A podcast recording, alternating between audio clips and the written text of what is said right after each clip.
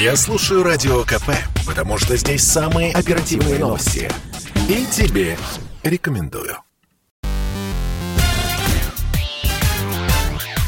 Шоу-бизнес с Александром Анатольевичем на Радио КП. Это новости шоу-бизнеса на Радио КП. И я, Александр Анатольевич. Здравствуйте. BBC составили топ-100 сериалов 21 века. Рейтинг появился в результате опроса кинокритиков, журналистов, экспертов и деятелей киноиндустрии из 43 стран. В составлении списка приняли участие 100 женщин, 104 мужчины и даже две небинарные личности. Каждый из них назвал 10 любимых многосерийных проектов, которые вышли после 2000 года.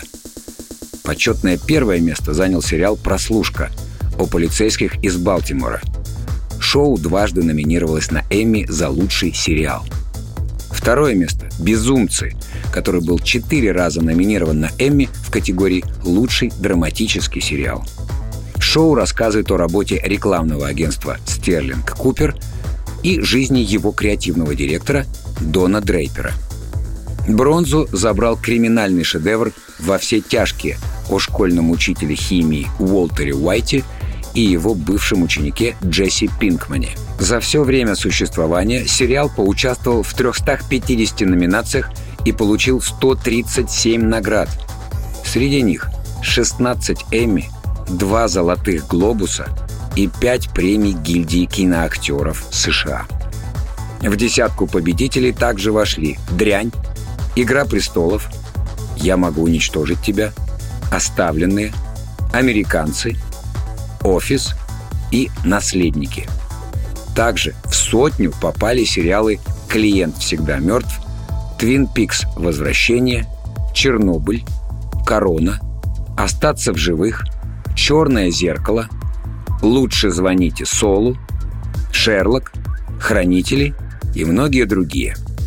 Полный список лучших сериалов 21 века можно найти на сайте radiokp.ru. Стивен Кинг считает, что сериал «Игра в кальмара» похож на два его романа. На днях король ужасов устроил стрим со своими поклонниками. Читатели спрашивали литературного классика не только про его произведения.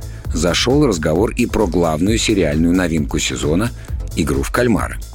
В частности, один из фанатов поинтересовался у Кинга, не напоминает ли классику корейская сенсация его книгу «Бегущий человек». В книжном хите 80-х рассказывается о том, как невинных людей заставляют участвовать в кровавой игре на выживание.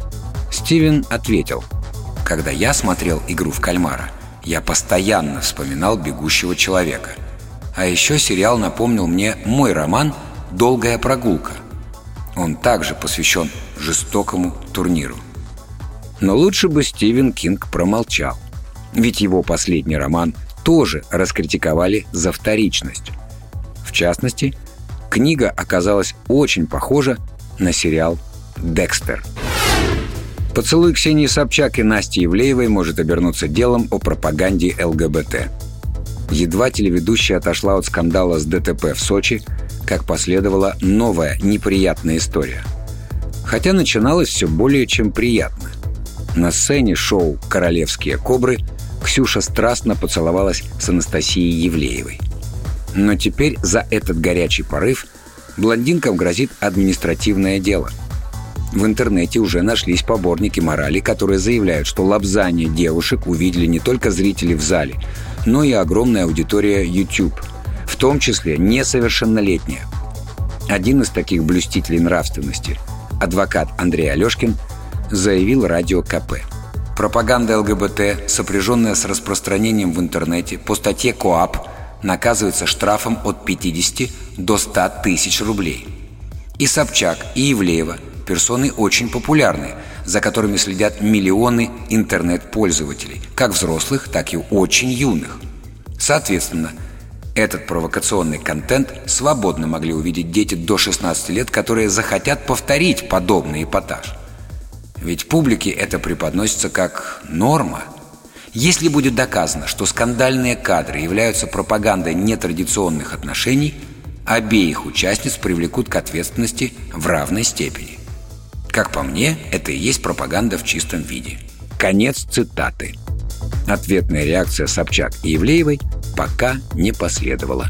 Это был выпуск новостей из мира шоу-бизнеса на Радио КП. Меня зовут Александр Анатольевич. До встречи на следующей неделе. Пока. Шоу-бизнес с Александром Анатольевичем на Радио КП.